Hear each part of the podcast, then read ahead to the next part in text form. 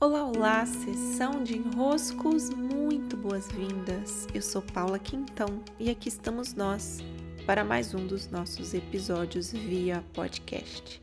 Para mim, sempre uma alegria recebê-los aqui. E hoje vou responder a um enrosco que eu recebi por e-mail, como eu disse para vocês, Agora eu recebo seus desenroscos, seus pedidos de ajuda por e-mail, seleciono alguns deles e trago aqui minhas considerações. E vejam que lindo, né? Eu recebi esse primeiro e-mail, foi o primeiro que eu recebi quando abri essa possibilidade a vocês. O meu e-mail vocês encontram lá no meu site, paulaquintão.com.br. E eu recebi esse pedido de tema: Como podemos ir além? E ela contextualiza é, que chegou a um núcleo depois das suas investigações internas. Chegou a dificuldade de ir além, de se dar permissão para sonhar maior. E vejam aqui nessa frase que força que há. Muito bonita, abre aspas. Nada daquele papo de sonhar grande e dar passos iludidos, mas pensar à frente mesmo, sabe? É como se quando eu sentasse diante da minha contabilidade, das minhas criações, eu não conseguisse visualizar a prosperidade. Então, a partir desse ponto que ela nos traz, eu vou trazer uma percepção para hoje. Sim, Muitas vezes, quando nós falamos sobre ir além, nós gostamos de olhar aquele grande sonho, olhar lá na frente, estufar o nosso peito e dizer: Nossa, que emocionante! Eu vou nesse caminho, eu vou viver essa realização, eu vou subir até esse topo da montanha. E o corpo todo enche de calor, de entusiasmo, você se enche de vida e vai.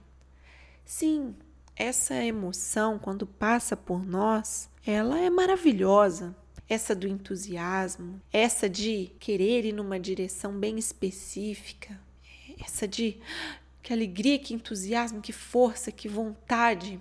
Essa é uma forma muito tradicional, digamos assim, de sonharmos maior, irmos para o mais.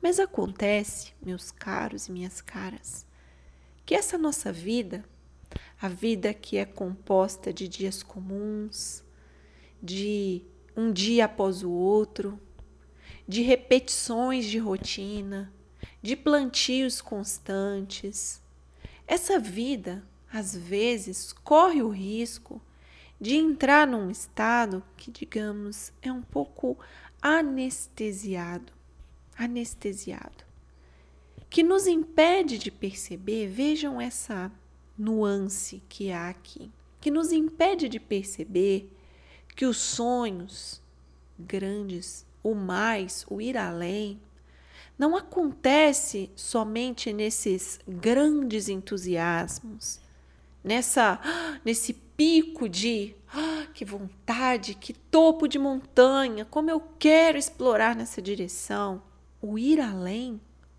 não vai estar sempre vinculado com esse modo tradicional que talvez muito pela mídia, pelos filmes, pelas histórias tão assim engrandecedoras que nos contaram, a gente tendeu a fantasiar. O ir além está num caminho muito do eu. O que que eu, Paula, eu, Paula, eu, Paula, ao me expandir desenvolvo? O que que eu, Paula, estou pronta para vivenciar além? O que que eu, Paula, escolho viver quando eu me coloco frente a frente com o meu mais? O meu mais. O que que é mais para mim? Então, nesse momento, não há como você importar um sonho de uma outra pessoa. Não há como você satisfazer a um pensar grande do coletivo. Não há como você colocar como ir além, o que significa ir além, para você a partir de um ir além que é da sua mãe, do seu pai, do seu primo, do seu vizinho, do seu amigo. Para você, para você, o que é o mais? De tudo o que você desenvolve, de tudo o que você pratica, de tudo o que a vida te pede, do lugar em que você está, esse aí onde os seus pés pisam no dia de hoje, onde tocam o solo do agora o seu desenvolvimento, a sua expansão, o seu mais está apontando para onde? E aí é onde nós começamos a cair na real. É, e aí por isso eu gosto tanto dessa frase que veio aqui. Nada daquele papo de sonhar grandes e dar passos iludidos.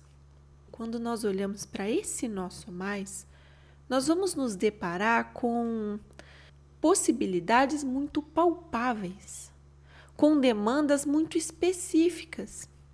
Às vezes, o nosso mais vai ser aprender a se comunicar com um pouco mais de amorosidade, vai ser desenvolver uma habilidade de interlocução entre amigos, parentes, relacionamento.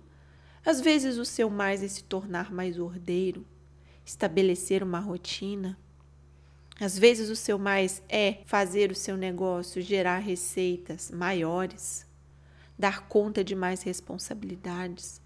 Às vezes o seu mais é fazer menos, aprender a silenciar, aprender a do nothing, como diz o meu amigo Friends.